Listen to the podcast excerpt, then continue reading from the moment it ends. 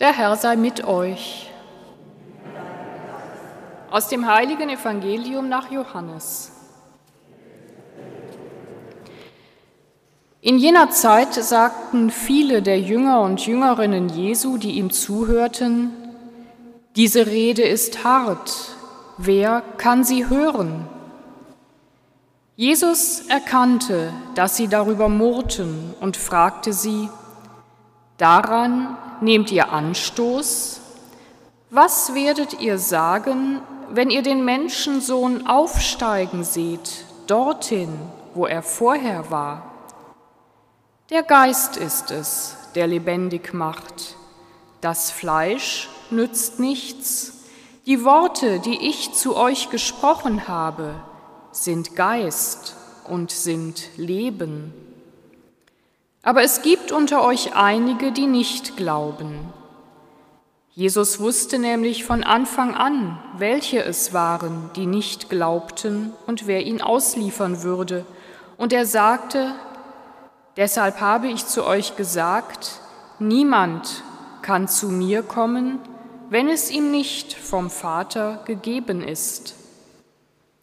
Daraufhin zogen sich viele seiner Jünger zurück und gingen nicht mehr mit ihm umher. Da fragte Jesus die Zwölf, Wollt auch ihr weggehen? Simon Petrus antwortete ihm, Herr, zu wem sollen wir gehen? Du hast Worte des ewigen Lebens. Wir sind zum Glauben gekommen und haben erkannt, du bist der Heilige Gottes. Frohe Botschaft unseres Herrn Jesus Christus.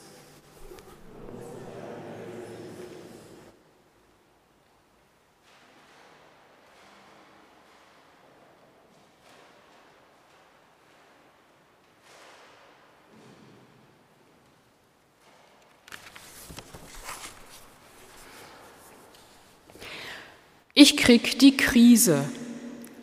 Das, liebe Mitfeiernde, denke ich immer mal wieder, wenn mir regelmäßig die Unterschriftenmappe hingelegt wird, damit ich die Antwortbriefe an diejenigen unterschreibe, die ihren Austritt aus der römisch-katholischen Kirche erklärt haben. Das ist eine der Aufgaben, die mich am meisten schmerzt als Gemeindeleiterin. Ich kriege die Krise, wenn ich dann jeweils ungefähr ein Dutzend Briefe unterschreiben muss. Doch, wenn man es wörtlich nimmt, bin nicht ich in der Krise, denn das Wort Krise stammt aus dem Griechischen und bedeutet Entscheidung, entscheidende Wendung, also eine Entscheidungssituation. Und so kriege ich vielleicht, umgangssprachlich gesagt, die Krise, doch in der Krise, in der Entscheidungssituation sind oder waren ja diejenigen, die ausgetreten sind, die die Entscheidung getroffen haben, ich gehe jetzt. Was da gesagt wird, ist unerträglich. Wer kann das anhören? Denn oft ist die Begründung für diesen Schritt, das, was da vom Papst, was da von den Bischöfen, was da in einer Predigt gesagt wird, das kann und will ich mir nicht mehr anhören, das bringt jetzt das Fass zum Überlaufen, spiegelt nicht den Geist Jesu wider. Im Evangelium ist Jesus mit seinen Anhängern und Anhängerinnen eindeutig in der Krise. Viele Menschen waren Jesus gefolgt, doch jetzt wird ihnen das, was er zu sagen hat, zunehmend ungemütlich. Was er sagt, ist unerträglich. Wer kann das anhören? Und wir haben es gehört im Evangelium, daraufhin zogen sich viele zurück und gingen nicht mehr mit ihm umher. Und für ihn steht jetzt alles auf der Kippe. Gehen auch die letzten zwölf oder bleiben sie? Wären sie gegangen, wüssten wir heute womöglich nichts mehr von ihm. Wollt auch ihr weggehen? fragt Jesus die Zwölf doch sie gehen nicht, sie entscheiden sich für ihn. Es ist Petrus, der stellvertretend für die anderen antwortet, Zu wem sollen wir gehen? Du hast Worte des ewigen Lebens. Du bist der Heilige Gottes. Wollt auch ihr gehen? Die Frage gilt ja auch uns. Wie würden wir antworten? Könnten wir wie Petrus antworten? Ja, fragen wir uns doch einmal, was hält mich bei Jesus? Können wir darauf antworten, ich bleibe bei Jesus, weil ich in seiner Nähe willkommen bin, so wie ich bin, weil er Gemeinschaft schafft, die trägt, weil er Zukunft und Leben verheißt, die größer ist als alles, was wir denken können? Eine der schönen Aufgaben als Gemeindeleiterin ist das Unterschreiben der Begrüßungsbriefe an die Eltern von Neugeborenen. Und oft melden sich Eltern darauf hin, weil sie ihr Kind taufen lassen möchten. Auch diese Eltern sind in einer Entscheidungssituation. Soll ich mein Kind taufen lassen oder nicht? Soll ich es in diese Kirche, die man ja durchaus mit zwiespältigen Gefühlen betrachten kann, aufnehmen lassen? Oder soll ich ihm später die Entscheidung überlassen, wenn es selber entscheiden kann? Und oft bekomme ich im Taufgespräch auf meine Frage, warum Eltern ihr Kind taufen lassen möchten, die Antwort wegen der christlichen Werte, weil ein Menschenbild, weil Normen vermittelt werden sollen, die man außerhalb der Kirche nicht so leicht findet. Das ist gut und das ist wahr, doch ist das alles? Ist das genug? Wenn wir Petrus hören, dann hören wir mehr als du, du bist der, der uns Werte vermittelt, du bist der, der uns sagt, wo es lang geht. Petrus antwortet mit einer Frage, Wohin sollten wir denn gehen? Und die Antwort gibt er selber. Du hast Worte des ewigen Lebens. Du bist der Heilige Gottes. Wir haben es geglaubt und erkannt in dir. Du selber bist das Leben.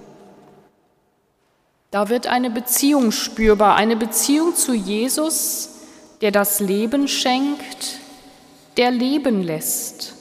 Und das ist mehr als Werte und Normen. Unsere Religion ist eine Religion der Beziehung, der Beziehung von Gott zu uns, von uns zu Gott, von Gott, Jesus, der Heiligen Geistkraft untereinander. Bei Jesus bleiben kann ich dann, wenn ich mit ihm in Kontakt, in Beziehung, im Gespräch bleibe. Wenn ich mit meinen Fragen, meinem Zweifel, meinem Unverständnis zu ihm gehe. Doch wie komme ich in diese Beziehung zu Jesus? Wie baue ich sie auf? Wie halte ich sie? Und will ich das überhaupt? Habe ich Sehnsucht danach oder ist Jesus der, der vor 2000 Jahren gelebt hat und weit, weit weg ist. Im Eingangslied haben wir den Wunsch gesungen, ich möchte, dass einer mit mir geht. Ich möchte, dass er, Jesus, mit mir geht. Ist das mein Wunsch? Ist das Ihre? Ist das eure Sehnsucht? In den letzten Wochen haben wir an den Sonntagen die Rede Jesu gehört, die Brotrede, die zu dieser Krisensituation heute hinführt. Und auch da wurde schon deutlich, es geht um Beziehung. Beziehung, die wir mit Jesus haben, wenn wir auf sein Wort hören, wenn wir uns mit ihm in der Eucharistie verbinden, wenn wir mit ihm im Vater unser beten, dein Wille geschehe. Und diesen Willen des Vaters und den Willen Jesu Wirklichkeit werden lassen. Und dazu hat Jesus uns ein ganz schlichtes Gebot gegeben. Du sollst deinen Gott lieben mit ganzem Herzen und du sollst deinen Nächsten lieben wie dich selbst.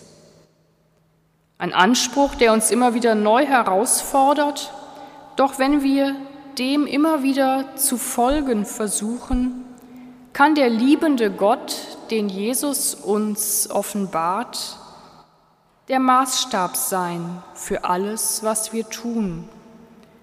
Dann können wir Mut fassen, an einer Welt zu bauen, in der Menschen einander nicht unterdrücken, ausbeuten, vernichten. Vielleicht können wir wirklich zu der Entscheidung kommen, dass wir nicht weggehen, sondern bleiben, weil wir erkennen und glauben, immer wieder neu, immer wieder vielleicht auch nur ein kleines Stückchen. Du, Jesus, hast Worte des ewigen Lebens. Du bist der, der mich liebt und leben lässt. Deine Worte sind Geist und Leben. Amen.